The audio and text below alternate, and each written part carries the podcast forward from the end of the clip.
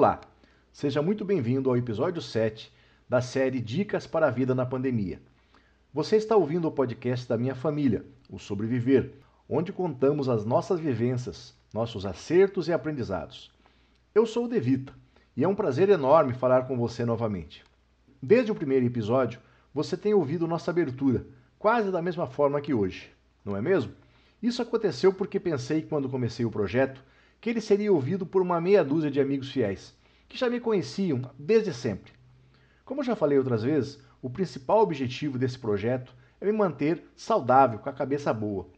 Acontece que alguns gostaram, compartilharam com outros, esses compartilharam com outros, que compartilharam com outros, e começaram a surgir perguntas. Devita, ouvi seu episódio 4, gostei, mas gostaria de saber mais sobre o assunto. Afinal, quem é você? Devita, não gostei do episódio 3. O som estava ruim, mas gostei do 6. Você trabalha com restaurante? E por aí foi. Então acho que fica bem eu me apresentar um pouquinho melhor para vocês. Eu sou o João De Vita, nasci no interior de São Paulo, vim para o Paraná ainda adolescente. Morei na cidade de Ipiranga, pequenininha lá perto de Ponta Grossa. Depois estudei no Colégio Agrícola em Ponta Grossa, fiz o curso de Direito na UEPG, trabalhei por mais de 30 anos no mercado bancário e agora estou aposentado. Sou casado, tenho dois filhos, o João Pedro a Malu. E gosto muito de cozinhar, pescar, andar de moto, viajar para qualquer lugar que tenha gente. Eu sempre trabalhei com pessoas e gosto de estar com gente. Nesse ano de pandemia, já fiz quase de tudo para me ocupar e manter o distanciamento, garantindo a segurança da minha família e respeitando as outras pessoas com quem eu convivo. Ou que não convivo, melhor dizendo. Apesar de achar que estou me superando, eu estava me sentindo incompleto pela falta de contato. Por isso que eu estou gostando tanto de fazer essas nossas conversas. Eu fico empolgado, gente, sabendo que você está me ouvindo. Alguns gostando, outros não gostando, mas que estamos interagindo de uma forma diferente. Tem sido um tempo de aprendizado esse tempo de distanciamento. Eu nunca convivi tanto comigo mesmo e com a minha família. São horas lendo, ouvindo o barulho da rua, os pássaros, assistindo séries, conversando com a Olivia ou cuidando aqui das plantinhas. Os meus filhos, têm 18 e 22 anos, nunca ficaram tanto tempo com os pais e nem nós com eles. Devido aos nossos compromissos de trabalho, desde os seis meses de idade eles foram para a creche, onde ficavam das 8 às 18, às vezes mais, 19, 20 horas. Nós estamos nos relacionando de uma maneira inédita. A gente nunca teve tanto tempo junto, vendo nossas qualidades, nossos defeitos. E eu confesso que em vários momentos descubro que não conheço meus filhos e acho que eles pensam no mesmo da gente. Já são adultos, eles têm os seus interesses próprios e alguns que a gente tem em comum ainda. Esses interesses comuns é que a gente tem procurado explorar e conhecer um pouquinho mais, ficar mais próximo deles. E é assim que eu tenho visto os momentos que eu tenho vivido com meu filho. Ele terminou a faculdade e entregou o TCC semana passada. Após quase um ano de reuniões e orientação semanal, acerta aqui, acerta lá. Desde o início do ano, ele está em casa, depois que terminou o tempo de estágio para a conclusão do curso. Em meados de fevereiro, ele assumiu o compromisso de fazer nossos almoços aqui em casa. Aquela divisão de tarefas que a gente já comentou lá no episódio 2. Eu ajudo diariamente. Sou o auxiliar lá, corto coisa, lavo a louça, mexo as panelas, tira isso aqui, põe lá, e assim tem sido. Mas tem sido muito prazeroso, né? Eu compartilho com ele o espaço, a gente troca ideia, aprendo algumas coisas e às vezes até briga. E eu estou podendo conhecer melhor esse meu filho. Ele não é muito de falar, e eu precisei insistir muito. Faz aí três semanas que eu estou insistindo com ele. Mas hoje eu tenho o prazer de receber aqui no Sobreviver o meu filho João Pedro, que nos contará algumas dicas, alguns macetes, manias no preparo de, de duas comidas especiais que nós gostamos muito aqui em casa. Seja muito bem-vindo, meu filho. A palavra está com você. Eu fico muito feliz de receber o convite e fico feliz que muita gente esteja gostando do seu podcast e que o podcast esteja fazendo você gastar um pouco do seu tempo no seu projeto, né? Você fica mais tempo fazendo o projeto e menos tempo enlouquecendo a gente aqui em casa. Ei, João, o que, que é isso? Não é bem assim não. Não vai me entregando assim para os nossos seguidores. Tô brincando, tô brincando. Mas no começo da pandemia tava todo mundo enlouquecendo porque você não tava aguentando mais ficar em casa. Mas é bom você criar seus projetos e a gente dividir tarefa aqui em casa para baixar o estresse. Sim, nós já melhoramos e as dicas que eu estou passando aos nossos amigos são exatamente o que está acontecendo aqui em casa. Talvez isso possa ajudar as pessoas. Mas vamos para o nosso assunto. Acho que nós podemos começar contando aqui como você começou a gostar de cozinhar, João Pedro. Conta para nós aí como é que foi isso. Eu sempre gostei muito de comer e por causa disso eu acabei querendo inventar comida. É, eu sempre comecei com sanduíches malucos, com tudo que tinha na geladeira. E aí depois fui querendo fazer as comidas do dia a dia, aprendendo com, com as tias, com a mãe, bastante coisa sobre, sobre os pratos que elas faziam, que eu sempre gostei muito das comidas de todo mundo da nossa família.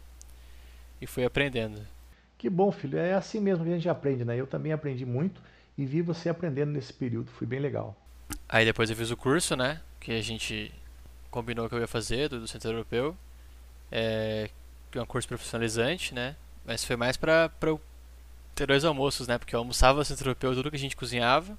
E daí eu almoçava com a mãe no centro, almoçava com você. Eu engordei bastante nessa época, mas deu pra aprender bastante coisa também. Foi uma boa experiência. É, eu, eu acredito que você comeu bastante, mas você não engorda, cara. Impressionante. Podia estar tá maior que eu desse jeito, comendo três almoços. Mas vamos lá.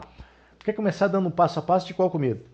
Então, você me chamou aqui para dar algumas dicas de alguns pratos que a gente faz aqui em casa, a gente gosta bastante.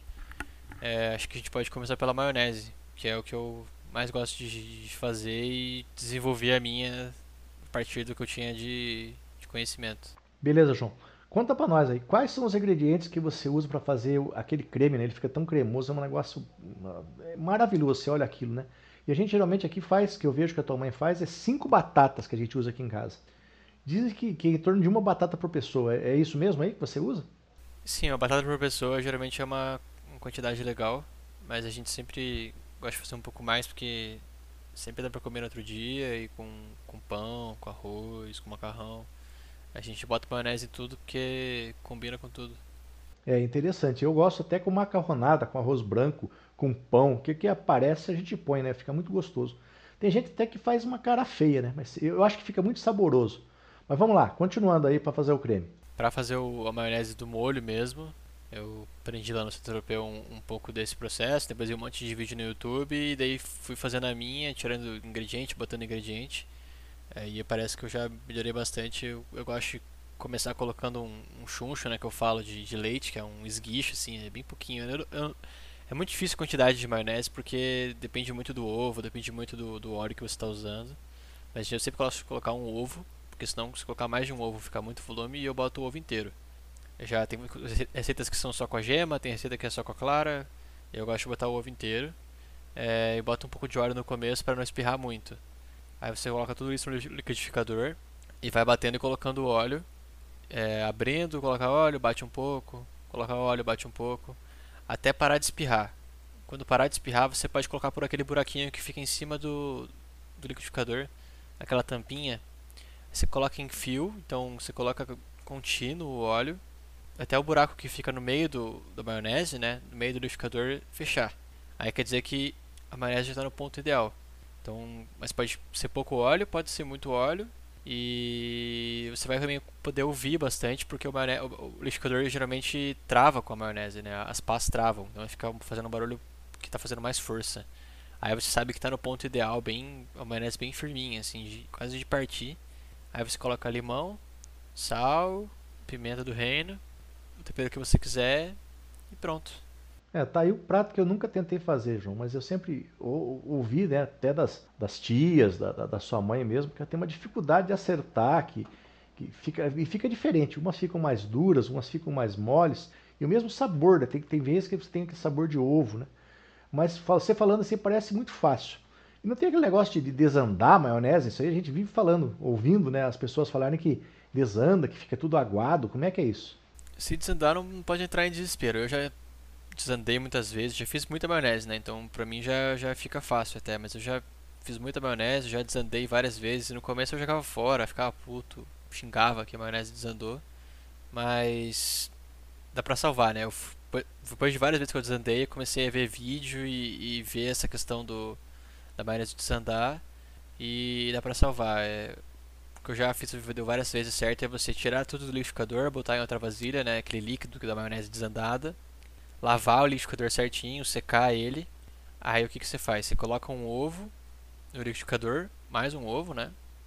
Bota uma colher de vinagre, e, e bate esse ovo com vinagre e depois vai colocando o líquido da maionese bem de pouco em pouco, né? Aquela maionese desandada bem de pouquinho em pouquinho pelo buraco do liquidificador, batendo e, e a maionese vai voltar à vida, né? Ela vai vai dar certinho. O ideal é não colocar muito líquido na maionese, de, qualquer maneira, assim, não botar muito leite. Se você for fazer uma maionese diferente que você queira fazer, não bota muito líquido porque ela desanda. O limão, por exemplo, é bom colocar sempre no final, porque se você pôr no começo pode ser que ela desande. E, e vai muito óleo. Às vezes você acha que a maionese desandou, mas você só não chegou até no final, no final dela ainda. Vai bastante óleo, vai bastante óleo, vai bastante óleo. Mas o final vale a pena e é muito saboroso. Pois é, João. Eu, eu não, não, não dá nem para acreditar, né? Tem gente que, que fala que é tão difícil tal. Você falando parece que fica fácil e dá para consertar mesmo. Aqui a gente come no churrasco, no hambúrguer e até no dia a dia que dá uma telha, vamos fazer uma maionese, você corre lá e em poucos minutos está pronto. E você já fez com manjericão, já fez com tomate, já fez de tudo aqui e sempre fica muito gostoso. Eu prefiro aquela com limãozinho. Vamos tentar para a nossa próxima receita agora, o macarrão à carbonara. Primeiro conta aí quais os ingredientes e as quantidades que vai no, no nosso prato. Então, o macarrão, o macarrão carbonara, inicialmente ele era, ele é feito com, com pancetta, né, e um monte de coisa que não, não tem aqui no Brasil, né. É, eu já vi várias receitas no YouTube no curso mesmo do Centro Europeu e fui criando a minha receita também, igual a maionese. É, aqui em casa a gente usa bacon mesmo. É, macarrão sem glúten, porque a mãe entrou nessa de não comer glúten, depois que o pai fez ela não comer glúten e agora ela não come glúten, tenta não comer ao máximo. Então a gente usa macarrão sem glúten. Esse é um macarrão muito bom, quase não, não faz diferença. É, então a gente usa 80 gramas de macarrão por pessoa, mais ou menos. De bacon, umas 600 gramas, é bastante mesmo. Esse corta em pedacinho, ele vai sumir. Muita da gordura dele vai ser parte do molho depois. É, 4 ou 5 ovos. Geralmente eu gosto de botar, gosto de botar um ovo a mais do que as pessoas que vão comer, né? Pra ficar mais cremoso. É, e sempre quebrar o ovo antes em outro lugar para não para não estar estragado, né? jogar um ovo estragado no meio. Geralmente eu boto um dente de alho, só para dar um sabor, eu boto o alho inteiro. É, alecrim e sal ao gosto também. Alecrim bem pouco também, só para dar um cheiro. É, e a cebolinha, a gente gosta em casa de usar cebolete, né, que é uma cebolinha mais fininha, dá um acabamento mais legal. É, só no final, só para finalizar. Meta do reino também. É, queijo parmesão ralado na hora. Eu acho que vai umas 100 gramas, um pouco mais. Depende muito do, do quanto que você gosta de queijo e quanto que você quer de cremosidade. É, e o modo de fazer daí a gente pega o bacon picadinho e bota na, na frigideira ou numa panela, fritando um fogo médio para ele soltar a gordura. É, o alho inteiro mesmo, você descasca ele e bota ele inteiro. Um pouquinho de alecrim e pode botar pimenta do reino também. Essa é uma receita de bastante pimenta do reino. A receita original vai muito, muito, muito. O brasileiro, não sei se, se teria estômago para isso. Aqui a gente põe bastante, mas nem tanto. É, também é legal colocar o, o macarrão já colocar água para ferver já nesse meio tempo, né? E o, ideal é, é, bater o tempo dos dois, né? Do macarrão ficar pronto e do, do bacon terminar de fritar. Mas é bem difícil de ter, de ter esse timing, assim. Eu acerto poucas vezes. Geralmente tem que apagar o bacon e, e depois ligar de volta para ele para finalizar. Eu não gosto de tirar a gordura do, do bacon. Eu acho que, que, que você perde um pouco do sabor e da cremosidade do molho. Mas aqui em casa geralmente a gente tira um pouco porque o pessoal gosta de um carbonara um pouco mais leve. Mas não tira muita gordura porque a gordura é muito importante para o prato. Aí você vai fritando o bacon, fritando o bacon. Quando ele tiver bom já de, de fritura e o macarrão tiver cozido, você pega o, o macarrão com o pegador, não escorre a água e só joga ele no, no bacon já apagado. Mas é importante que esse bacon tenha, tenha um barulhinho de fritura, então ele tenha, esteja fritando ainda na gordura mas sem o, sem o fogo ligado. Aí você pega esse macarrão, vai colocando lá com, com não precisa escorrer muita água, mas você pega ele assim do, da água e já joga no, na panela do, do bacon. É, essa água vai misturar com a gordura do bacon, vai fazer uma emulsão e vai, vai gerar o molho do carbonara. Não é creme de leite, né? Creme de leite é abominável por mim. Eu não, não gosto de usar isso. E, e daí é importante você você ter isso em mente, né? Que, é, que o molho vai vir dessa emulsão do, da água do macarrão com o amido do macarrão e da gordura do bacon. Sabe que você, até, até você contar pra gente que não tinha creme de leite, João Pedro, sempre que eu via esse macarrão e a gente comia em muitos lugares, eu acho até que nos, nos restaurantes eles acabam usando o creme de leite mesmo, não tem toda essa preparação que você está falando pra gente. É, realmente tem muito restaurante que usa creme de leite, mas, mas tá errado, tá fora da receita original. Ele fica mais gorduroso do que o bacon ainda, por incrível que pareça, fica enjoativo. Eu nunca gostei desse carbonara com creme de leite. É, mas continuando, né? Daí você pega o macarrão, coloca no bacon até o barulho da fritura parar, né? Então tudo isso é apagado o fogo, mas até todo o barulho de fritura do bacon parar, tem que ficar em silencioso a panela. Aí você pega os ovos, os ovos que você bateu com queijo ralado e mexe bem na panela, tudo isso. Importante que esteja fogo apagado. De novo, vou lembrar para não cozinhar o ovo. E daí você serve na hora já esse, esse bacon, essa macarronada, né, esse, esse carbonara. E você vai ver que esse ovo misturando com, com a água do macarrão e com a gordura do bacon vai fazer aquele molho quase branco do creme de leite e muito, muito cremoso. O queijo vai derreter, é, a água do macarrão e a gordura do bacon vão fazer um, um, molho super cremoso que, que nem se compara, é muito melhor do que, o, do que um creme de leite. Eu acho que creme é, cebolinha também em cima, né? Essa cebolete que a gente, que a gente falou de picar lá atrás. Pra dar uma corzinha, né? Porque a gente gosta de uma cor do prato aqui em casa. A gente adora a cebolinha. Não tem na receita original também. Não precisa, mas é ficar bem gostoso. E tem gente ainda que, que finaliza com azeite de oliva no prato. E tem que ser tem que comer na hora que você fez, senão ele, ele talha, vira um macarrão de, de ovo, né? Ele não, não é mais um, um carbonara.